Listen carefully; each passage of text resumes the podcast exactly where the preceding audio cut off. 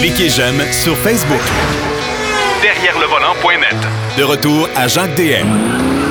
En compagnie de Marc Bouchard, écoutez, vous comprendrez, on a euh, deux voitures euh, qu'on doit vous présenter aujourd'hui. Le Ram TRX, on va, garder, on va le garder pour la fin parce qu'on veut vous garder jusqu'à la fin. Mais on va commencer avec le Kia Sportage. Salut Marc. Salut, ouais.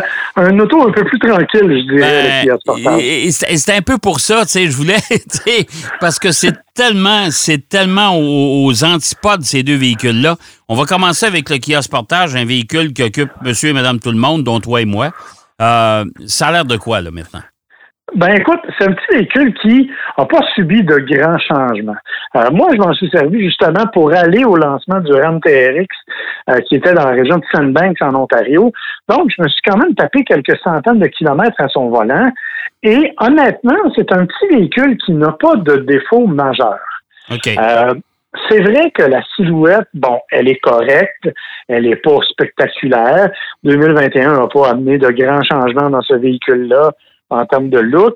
Donc, ça fait quand même, ben, tu le sais, toi, toi qui aimes les utilitaires sport, là, oui, oui.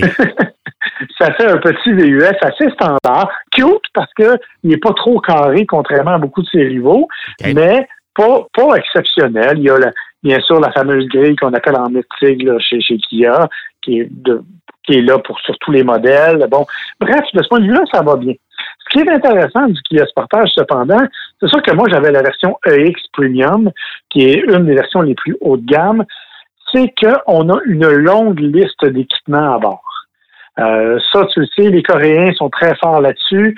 Euh, ils misent énormément sur des accessoires abondants. C'est le cas de ce sportage-là, tant du point de vue confort, c'est-à-dire que tu as un système, par exemple, de euh, multimédia qui est facile, qui est complet, qui est connecté à tout ce que tu veux, euh, des sièges chauffants, bref, tu la totale.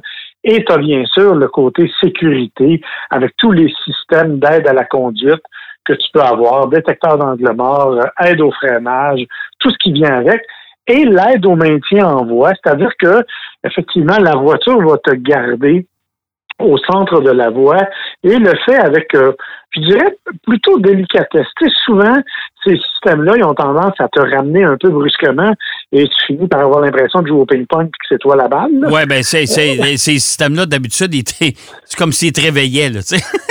c'est ça. Mais dans ce cas-là, honnêtement, ça se fait de belle façon, mais euh, c'est pas de la conduite autonome. C'est-à-dire que tu peux pas, comme chez Cadillac, par exemple, te permettre de lâcher le volant ça va marcher 30 secondes, mais c'est tout. Après ça, la voiture te rappelle à l'ordre et te dit hey, le grand, mets tes mains sur le volant. C'est ça qu'on a besoin. OK. Euh, c'est pas comme le Pro Pilot chez Nissan, entre autres, qui, qui te permet, tout en gardant juste les, doigts pas loin, là, mais ça, ça te permet quand même d'avoir une conduite qu'on appelle semi-autonome. C'est ça. Mais non, dans ce cas-là, c'est vraiment un élément de sécurité qui est destiné à te permettre de rester dans ta voie et d'être là. Euh, écoute, c'est sûr que c'est pas un véhicule, malgré ses 181 chevaux, moteur 2.4 litres, 4 cylindres, c'est pas un véhicule qui est très puissant. Il euh, faut dire qu'il est jumelé à une boîte automatique 6 rapports qui, à mon avis, aurait tout avantage à être un peu améliorée. Euh, je trouve qu'elle répond doucement, trop lentement aux exigences. sur l'autoroute, tu connais la très stimulante 401. Oh! Nous... oui. ouais, c'est ça. Oui. Oh, oui. Ben, à un moment donné, tu, tu dois te dépasser, puis tu as l'impression que, tu sais, là, elle va chercher loin, puis elle rétrograde pas suffisamment. Alors, j'ai trouvé que de ce point de vue-là, euh, la boîte automatique était pas tout à fait à la hauteur de ce à quoi on se serait attendu, ce qui est un peu dommage. Euh, ce que ça fait aussi, c'est que, ben, contrairement aux prétentions de Kia qui nous dit euh, ça fait 10 litres au 100, c'est quand même très élevé, on va le dire, pour un VUS compact de même.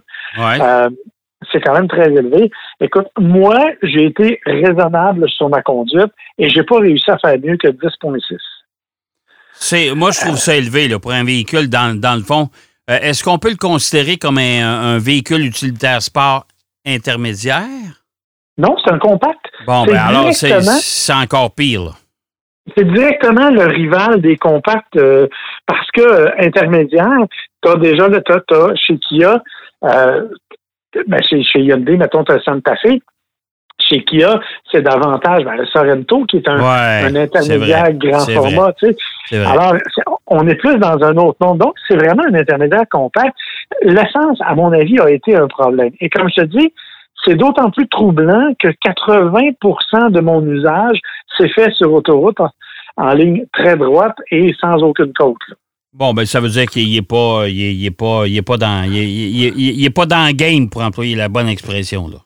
Non, effectivement. Donc, malgré tout, comme je te dis, c'est pas un mauvais véhicule. C'est un véhicule qui se défend bien, qui se comporte bien, et je dois lui donner une note particulièrement bonne pour le confort. Je me suis tapé l'aller-retour euh, écoute, euh, sans aucune difficulté, sans mode d'eau, sans problème majeur. Euh, j'étais, bon, avec mon caméraman qui était à l'intérieur, on avait tout le matériel à l'arrière, beaucoup d'espace de chargement. Tu sais, il n'y a pas de défaut majeur, à outre la consommation qui est un peu abusive, mais pour le reste, c'est un petit véhicule tout à fait correct qui aurait besoin peut-être d'un peu de plus, un peu plus de personnalité. Tu sais, quand tu regardes ce fait chez la concurrence, par exemple, dans ce créneau-là, qui est extrêmement compétitif, euh, on, aimerait ça peut-être avoir un peu plus de personnalité, mais, pour le moment, ben, c'est un peu plus ordinaire, je te dirais. Mais il n'y a pas un nouveau sportage qui s'en vient. De, toute façon, je pense qu'on va voir apparaître ça quelque part en 2021, là.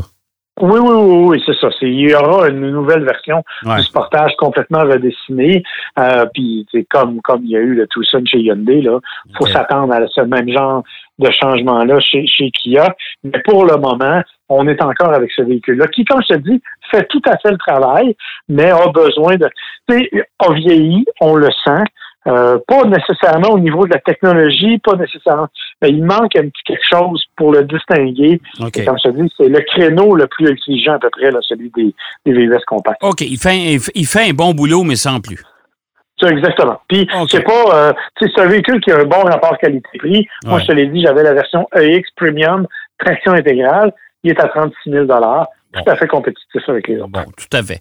Bon, euh, là, on va lâcher la partie drabe de ta chronique pour aller dans une, euh, dans, une partie beaucoup plus euh, expressive, c'est-à-dire l'essai du RAM TRX. Euh, c'est important de mentionner aux gens que le TRX, le RAM, est équipé du moteur L4. Vrai? Oui, en fait, c'est un moteur L4 un tout petit peu modifié. OK. OK? C'est un V8 Hemi, comme, mhm. comme le L4. 6,2 litres, comme le Hellcat. La seule différence, c'est que pour lui permettre d'être plus polyvalent euh, et pour placer certaines composantes, comme les suspensions, par exemple, dont la géométrie a été modifiée, euh, pour lui permettre aussi d'être un passe-partout, donc d'aller, par exemple, dans 32 pouces d'eau, hein, parce que c'est quand même un véhicule qui est considéré pour faire du hors-route, ben, il a fallu modifier certaines composantes. Par exemple, remonter un peu l'alternateur.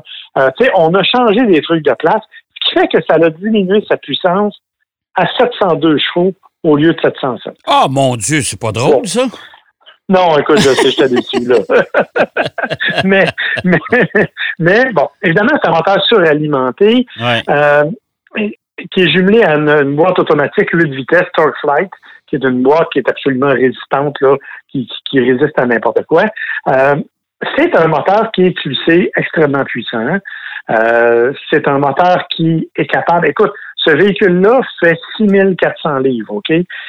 Il est doté d'un moteur de cette nature-là. Il fait le 0-100 en 5 points quelques secondes, le quart de mille en 12,9 et peut euh. atteindre 190 km/h de vitesse maximale. Bon. Tu sais, on s'entend que c'est toujours un pick-up, là. Oui, c'est un pick-up. Pick-up qui est aussi un outil de travail, hein? Oui, parce qu'il est capable, il est capable de remorquer 8100 livres et avoir une charge utile de 1350 livres. Mais veux-tu bien me dire qui va acheter ça? Ah, ça, c'est la question à laquelle j'ai malheureusement pas de réponse. Mais je vais être franc avec toi. Hmm. C'est un jouet absolument spectaculaire. Euh, le moteur est puissant. Donc, quand tu es sur la route, tu as même un launch control. Tu peux faire des départs. C'est vraiment ben, un dragster. Ah, oui, oui, oui, vraiment. C'est un dragster de fou. Mais c'est aussi un camion pick-up. Donc, on l'a doté de différents éléments, dont le rouage quatre roues motrices à gamme haute et basse, avec quatre ou cinq modes de conduite différents. Et parce qu'on a voulu en faire un truc hors route, On a vraiment poussé à l'extrême. On arrive avec des suspensions Bilstein Blackhawk E2 adaptatives qui sont capables d'absorber n'importe quoi. Ça n'a aucun sens. Je vais t'en reparler dans deux secondes. Mais c'est surtout sur la route. Tu sais comment ça sautille d'habitude, ce genre de gros camion-là? Oui. Mais là, pas du tout. Parce que d'une part, les, les, suspensions sont exceptionnelles et d'autre part, on a doublé l'acier haute densité dans le châssis pour le rendre le plus résistant possible.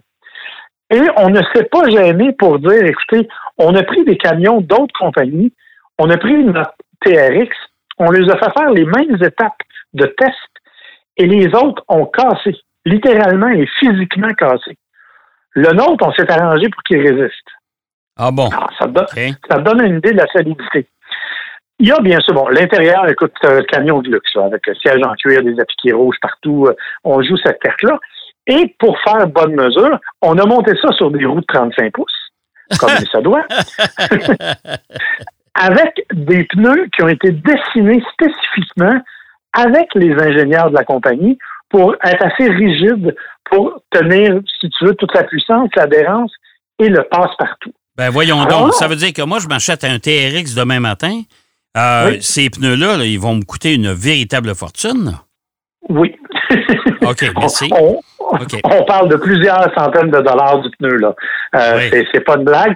Et euh, ben, ça te prend des pneus d'hiver aussi. Ah, ça, je n'ose même pas y penser, là. Non, c'est ça. Alors, c'est déjà en partant, c'est exceptionnel. Sauf qu'une fois ça fait, on a roulé sur la route, on a essayé les différentes différents trucs euh, sur la route et tout. Et là, on nous a amenés dans un champ pour faire un petit peu d'hors-route. Le premier, la première partie, il y avait des petites bosses gauche-droite qu'on passait à 35-40 km heure. C'est correct, tu sais, ça une suspension sautillante, comme c'est toujours le cas. Après ça, on nous a, on nous a fait mettre ça en mode rock crawling. Donc, on est allé se promener dans un espace rocheux où là, ben, écoute, il y a des plaques de protection partout en dessous du camion. Euh, je te l'ai dit, il y a, des angles d'approche de fou. Donc, on a passé là-dessus comme s'il n'y avait rien. Littéralement, il n'y avait rien. Sauf qu'on avait aussi une portion, une portion boueuse. Alors, évidemment, le quatre roues motrices s'est fait aller pas mal. Et il y avait deux sauts. Mais là, des vrais sauts. C'est-à-dire qu'on avait littéralement fait des dunes faites pour être sautées par le camion.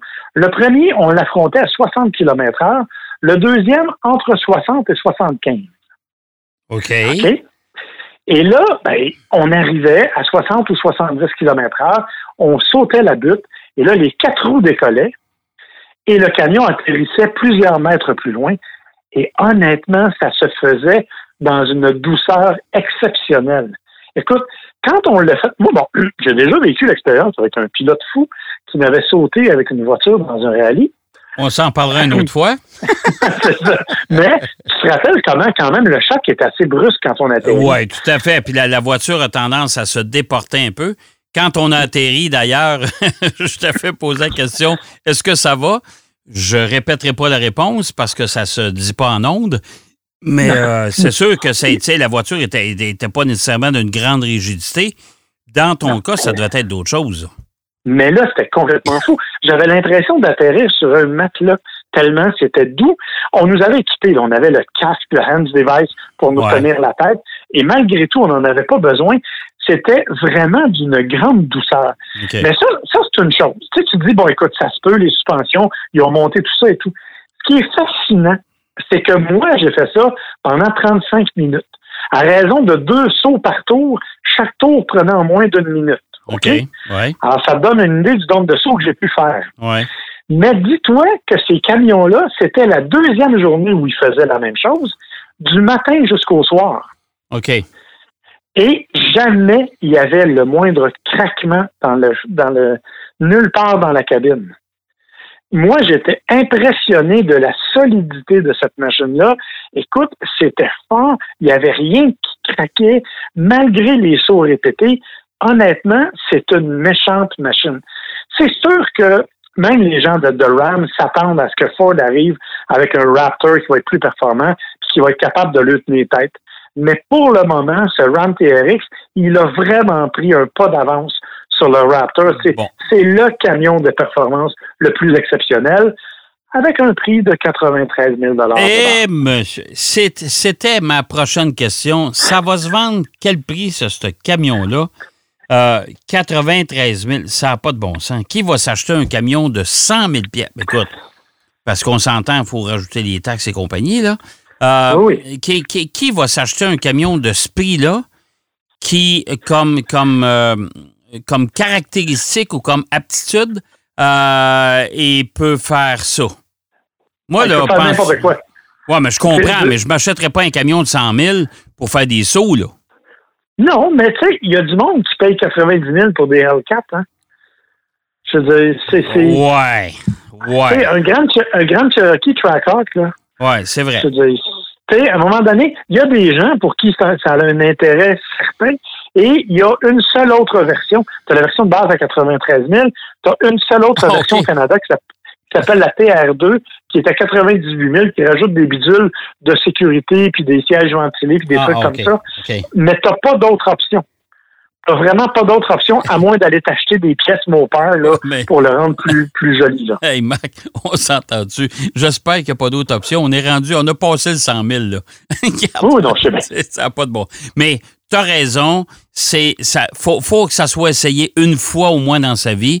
Comme je t'ai dit tantôt, j'ai euh, euh, la version Charger, le Hellcat White Body. Euh, écoute, c'est c'est on, retombe en enfance quand on essaye ça. Il faut se ressaisir rapidement parce que c'est des véhicules qui sont un petit peu dangereux si on perd la tête. On s'entend là-dessus. Euh, mais euh, écoute, euh, je suis pas sûr que je vais en acheter un, mais ça me fascine, puis j'ai apprécié ce que tu nous as dit sur ce véhicule-là. Je suis convaincu qu'il y en a un paquet qui nous écoute. moi, je vais commencer à ramasser mon argent. Merci ben, beaucoup, mon cher Marc. Ben, ça m'a fait plaisir. Ça a été une expérience inoubliable, mon cher. Bon, ben, excellent. Écoute, on s'en parle la semaine prochaine, mon cher. Avec plaisir. Bye, OK, bye-bye. Euh, Marc Bouchard qui nous parlait du Kia Sportage pour être un peu plus tranquille, mais qui nous parlait également du Ram TRX, un véhicule hors norme, c'est le cas de le dire.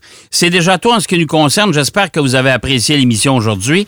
Euh, je vous donne bien sûr rendez-vous, comme à l'habitude, la semaine prochaine pour une autre émission derrière le volant. Allez, salut et surtout, bonne route. Derrière le volant.